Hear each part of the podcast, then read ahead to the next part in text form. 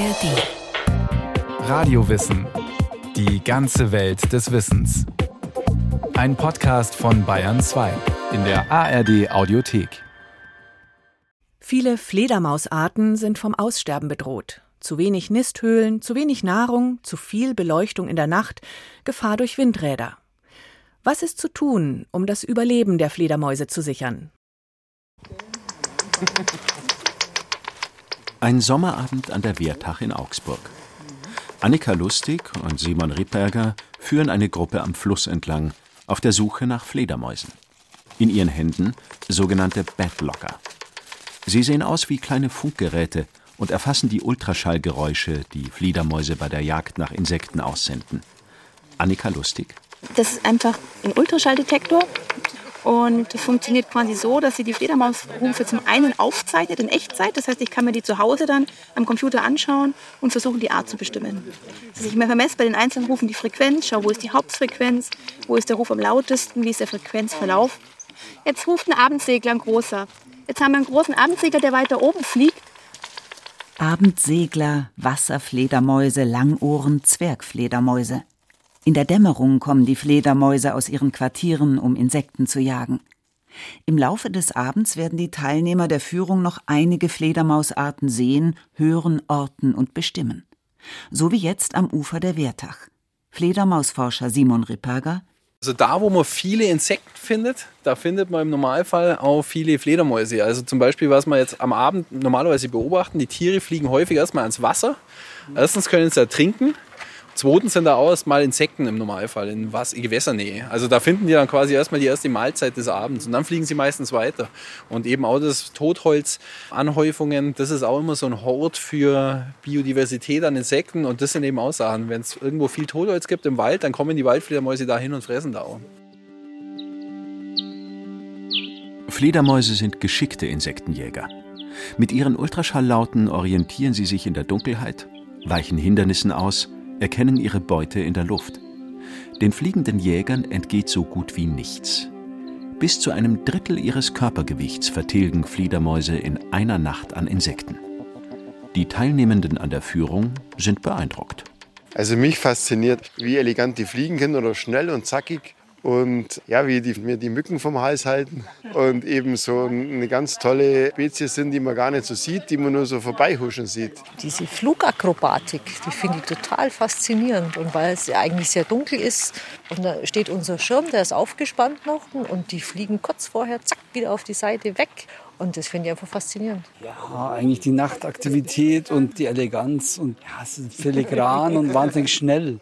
Irgendwo aber nicht fassbar. Führungen wie diese machen die nachtaktiven Tiere fassbar und erlebbar. Sie wecken Begeisterung für Fledermäuse. Und das kann die Akzeptanz für Fledermäuse in Gebäuden und Siedlungen erhöhen. Seit rund 100 Jahren beschäftigen sich Wissenschaftler und Laien hierzulande intensiv mit dem geheimnisvollen Leben der Fledermäuse. Wo jagen sie? Wie leben sie? Wie orientieren sie sich? Wie vermehren sie sich? Seither ist das Wissen über Fledermäuse stetig gewachsen. Die Echoortung der Tiere ist gut erforscht und vom Menschen kopiert. Einparkhilfen bei Autos funktionieren nach demselben Prinzip. Vieles aus dem Bereich der Verhaltensbiologie aber wissen die Forscher noch nicht. Etwa, wie Fledermäuse kommunizieren und ihr Wissen weitergeben. Neuere Forschungen sollen helfen, Fledermäuse zu schützen denn seit den 1950er Jahren sind die Bestände teils massiv eingebrochen. Alle der 27 in Deutschland vorkommenden Fledermausarten sind vom Aussterben bedroht. Vier von ihnen, darunter die Mops-Fledermaus, sogar akut. Fledermausforscher Simon Rippberger ein großes Thema war in den 60er, 70er Jahren der Einsatz von Pestiziden in der Landwirtschaft. Vielen ist vielleicht das DDT noch ein Begriff. Ähm, darunter haben manche Fledermausarten sehr stark gelitten und die Populationen sind tatsächlich stark eingebrochen. Ja, und ähm, man hat dann aber Gegenmaßnahmen entwickelt. Also beispielsweise bei uns in Bayern über das Landesamt für Umwelt wurden die Koordinationsstellen für Fledermausschutz in den 80er Jahren etabliert, um diese Phänomene besser zu dokumentieren adaptieren und um Schutzstrategien zu entwickeln. Seit 50 Millionen Jahren gibt es Fledermäuse, weitaus länger als uns Menschen. Für ihr Überleben haben die fliegenden Säugetiere im Laufe der Evolution erstaunliche Strategien entwickelt.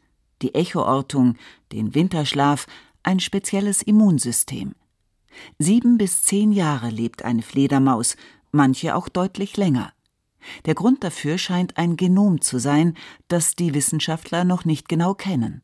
Die scheinen Mechanismen in ihrem Immunsystem zu haben, die es ihnen, eben erlauben, ähm, mit Erregern anders umzugehen. Auch fällt auf, dass man sehr selten Fledermäuse fängt, die Anzeichen von starker Alterung zeigen. Und das ist tatsächlich auch im starken Fokus der Forschung. Warum, wie können Fledermäuse es schaffen, gesund zu altern? Man sequenziert das Genom, vergleicht es, versucht Gene zu finden, die dafür verantwortlich sind, um vielleicht so diesen Jungbrunnen zu entdecken und den vielleicht in der Zukunft auch für den Menschen nutzbar zu machen. Doch was nutzen den Fledermäusen diese Überlebensvorteile, wenn ihnen der Mensch das Leben schwer macht?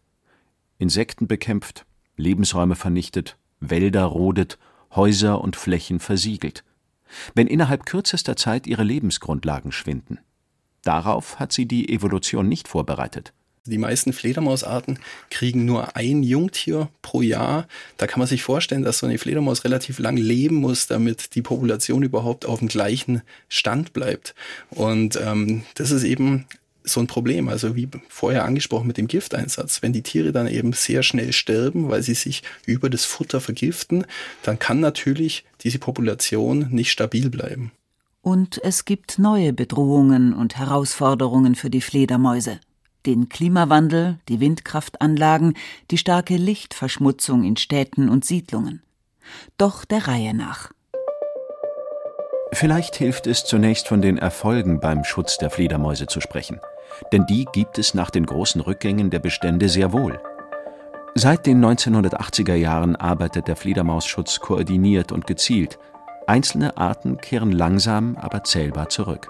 Unsere Musterschülerin ist natürlich die große Hufeisennase. Die war kurz vorm Aussterben gestanden. Nur noch wenige Tiere waren quasi in den bayerischen Höhlen zu beobachten. Und mit einer großen Anstrengung des Landesamts für Umwelt mit dem Ehrenamt zusammen ist es eben gelungen, dass diese Tiere heute wieder eine Koloniegröße von über 500 Tieren haben. Also das ist ein großer Erfolg. Aber auch bei den großen Mausohren sehen wir das einen stetigen Anstieg über die letzten 30 Jahre. In Bayern gibt es zwei Koordinierungsstellen für den Fledermausschutz, in Erlangen und in München. Eine der vielen ehrenamtlichen Helferinnen ist Margarete Kistler. In ihrem Garten in München blüht es kunterbunt. In der Voliere dahinter pflegt Margarete Kistler verletzte Fledermäuse wieder gesund. In den Holzkästen verdösen verletzte Fledermäuse den Tag. Teppiche halten das Tageslicht ab. Gerade hat Margarete Kistler eine Zweifarbfledermaus herausgeholt und hält sie in der Hand. Und die ist über die jähe Unterbrechung ihres Tagesschlafs deutlich verärgert. Das waren jetzt Missfallenslaute. Sie zeigt mir das an, dass sie nicht in meiner Hand sein will. Das ist jetzt schon Abwehr. Wenn ich jetzt ungünstig hinfassen würde, würde sie mich auch beißen. Also so ist es nicht die ruht jetzt. Die kühlt sich in der Regel runter, die ist jetzt erstaunlich warm und ruhen. Und abends, wenn Jagdzeit ist, dann wärmen sie sich wieder auf und würden wegfliegen. Zweifarbfledermäuse beziehen ihr Sommerquartier gerne in Spalten an Gebäuden, in Wandverkleidungen und Fensterläden. Hier wurde das verletzte Tier wohl auch am Boden gefunden. Vielleicht wurde es aus Versehen eingeklemmt. Erst wenn ihr gebrochener Flügel wieder geheilt ist, wird die Fledermaus nachts wieder auf Jagd gehen können. Probleme mit Fledermäusen kann es auch bei der energetischen Sanierung von Häusern geben. Wer vorhat, sein altes Haus zu dämmen, Ritzen im Mauerwerk zu schließen und möglichst dicht zu isolieren, sollte zuvor einen Fledermausexperten zu Rate ziehen. Andernfalls könnte es teuer werden. Vor allem während der Aufzucht der Jungen sollten Fledermäuse nicht gestört, Einflugöffnungen und Ruheplätze möglichst nicht verändert oder verschlossen werden. Wo es Sommerquartiere von Fledermäusen wie der Zweifarbfledermaus gibt, sollte in der fledermausfreien Zeit von September bis März saniert werden. Rund um Winterquartiere sollte im Sommer von April bis September saniert werden. Bei Sanierungsarbeiten an Gebäuden oder bei Neubauten kann man leicht neue Fledermausquartiere schaffen, sagt der Biologe Christian Söder aus Kitzingen. Wichtig sei, dass Fledermäuse an den Gebäuden eine Nische fänden. Dafür gibt es sogenannte Fassadenquartiere. Das sind rechteckige Würfel, so ein bisschen wie ein Schuhkarton. Und in der Mitte ist ein handbreiter Spalt. Und das sind wie große Steine. Und diese Steine können also in die Fassade integriert werden oder ich kann sie auch nachträglich an die Fassade anhängen. Das würde auch dem grauen Langohr helfen. Die mittelgroße Fledermaus mit den langen Ohren, graues Fell, weiße Unterseite, ist eine typische Dorffledermaus. Sie jagt bevorzugt in Siedlungen, an Gebüschen oder Baumkronen, in Kuhställen und im Grünland. Ihr Sommerquartier bezieht sie vor allem in Dachböden und Kirchtürmen. Das graue Langohr liebt auch Schallschlitze an den Glockentürmen von Kirchen. Eine Öffnung so groß wie ein Briefkastenschlitz reicht aus. Dann können die Tiere aus- und einfliegen, sagt Biologe Christian Söder. Haben Fledermäuse bereits ein Quartier im Kirchturm, lohne es sich vor einer Sanierung zu beobachten, welche Einflugsöffnung sie benutzen. Weil Fledermäuse unglaublich traditionell sind und am liebsten immer quasi die gleiche Tür in ihr Zuhause nehmen. Und wenn ich diesen Spalt, diese Öffnung kenne, dann kann ich mich bei der Sanierung einfach auf diese angestammte Öffnung konzentrieren. Und das ist dann halt irgendwie ein Spalt oder eine Fehlstelle vielleicht im Dach, die ich dann entsprechend nachbilden kann. Und dann funktioniert das im Nachgang auch sehr gut, weil die Tiere einfach wie eine Landkarte sich eingeprägt in ihrem Kopf haben und dann wieder diese Stelle anfliegen. Also ich muss irgendwie eine Öffnung schaffen, idealerweise am angestammten Platz, sodass die Tiere wieder ins Quartier kommen. Mittlerweile achten Kirchenverwaltungen auf den Schutz der Fledermäuse in ihren Kirchtürmen und Dachböden. Das Erzbistum München-Freising hat eine Fledermausbeauftragte. Es liegt aber auch an den Kirchengemeinden selbst, ob der Schutz eines Fledermausquartiers gelingt oder nicht. Doch trotz aller Bemühungen, die Bestände beim grauen Langohr nehmen weiter ab. Grund ist der Nahrungsmangel. Das graue Langohr findet nicht mehr genügend Insekten. Rund um die Dörfer gibt es kaum mehr Viehweiden, auf denen Rinder grasen und in deren Fladen sich Insekten und Käfer tummeln. Selbst in Naturschutzgebieten ist die Insektenmasse um über 75 Prozent geschrumpft, belegt eine Studie. Für Fledermausschützer wie Christian Söder ist das Ansporn, noch mehr zu tun. Mit wenigen Eingriffen lasse sich die Landschaft günstig für Fledermäuse gestalten, sagt er. Fledermäuse brauchen Strukturen in der Landschaft, Hecken, Alleen, Waldränder. Sowas kann man wiederherstellen, beispielsweise indem man Hecken pflanzt, indem man Baumreihen anpflanzt, Alleen wieder, also auch pflegt, Alleen stehen lässt.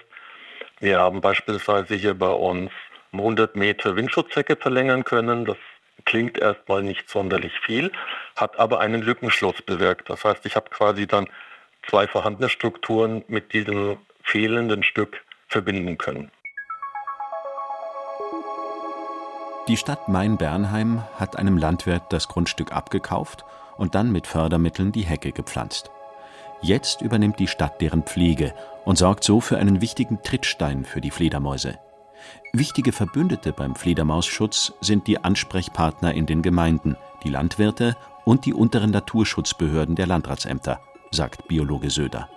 Dort wisse man auch, wo es Fördermittel gibt und wie man die beantragen kann.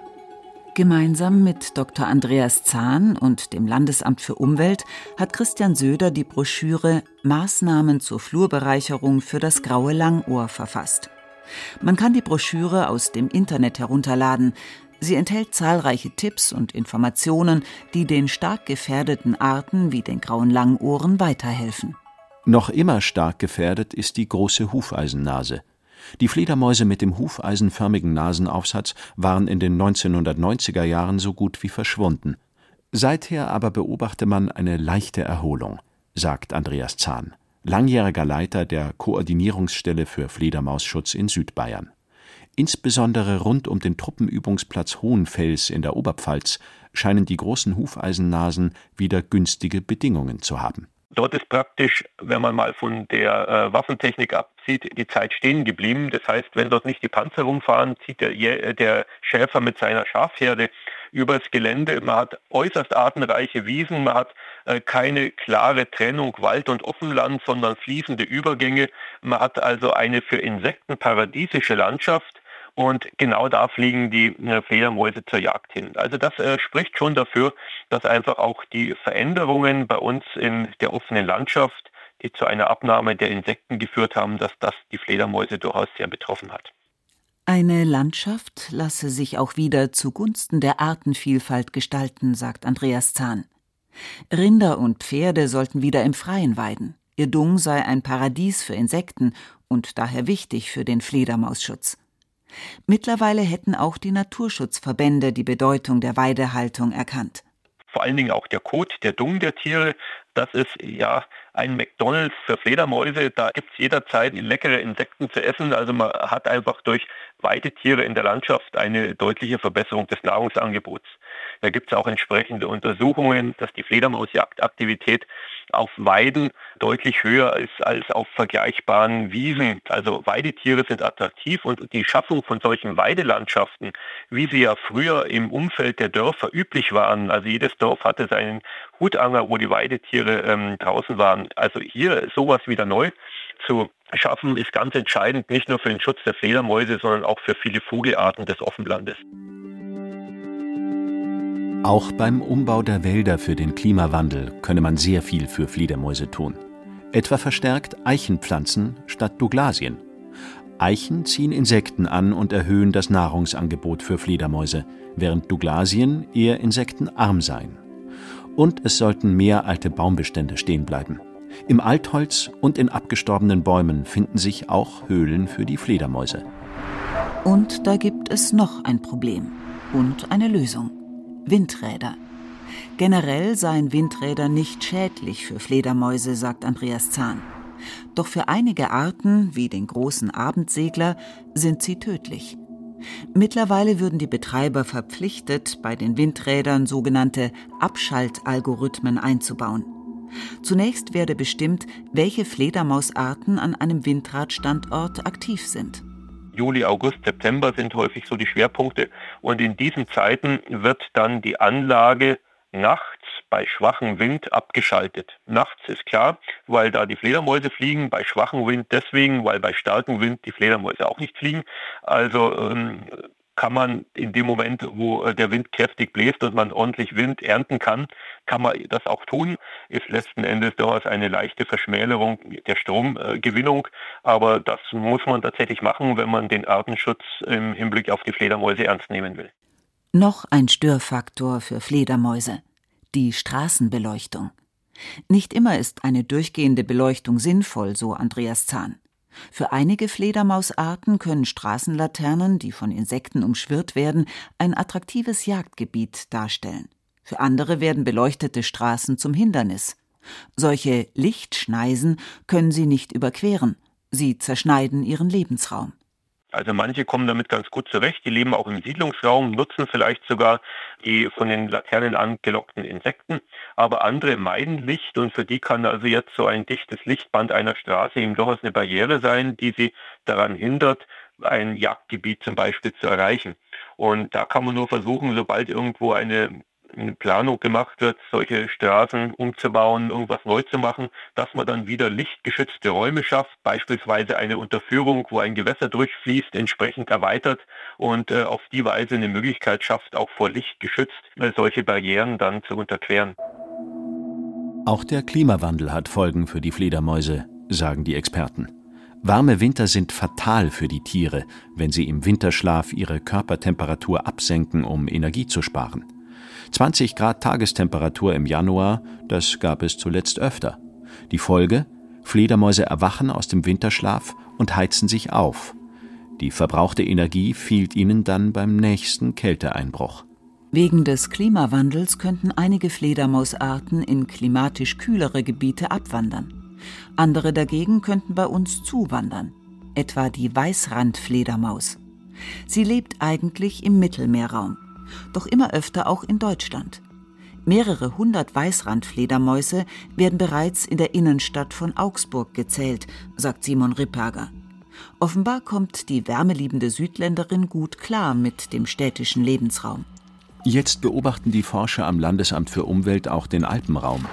Noch wisse man zu wenig, ob und welche Fledermausarten in den dünn besiedelten Gebieten der Alpen leben. Dort könnten sich neue Arten ansiedeln, die bislang anderswo lebten, sagt Simon Ripperger. Es gibt tatsächlich Arten wie Bartfledermäuse, auch Langohren, die dort sehr häufig sind. Und wir erwarten hier tatsächlich auch spannende Zugänge. Beispielsweise das Alpenlangohr ist bisher nur in der Schweiz und in Österreich bekannt.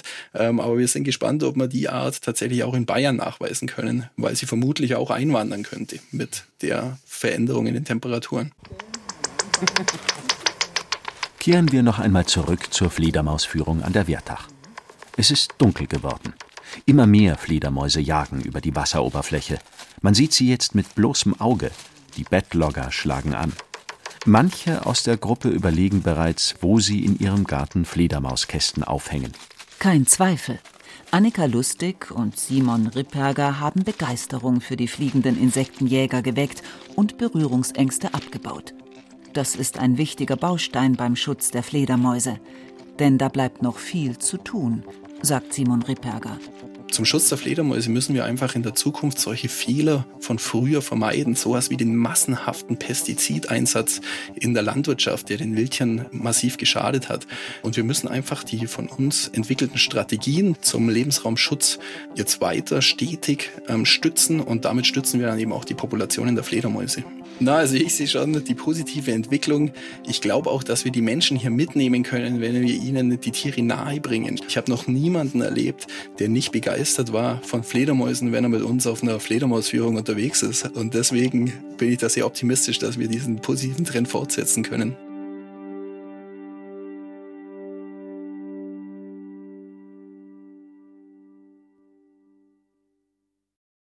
Wie Fledermäuse zurückkehren können. Eine Radiowissen-Folge von Werner Bader. Mehr zu Artenschutz und bedrohten Tierarten finden Sie, findet ihr in der ARD Audiothek und überall, wo es Podcasts gibt.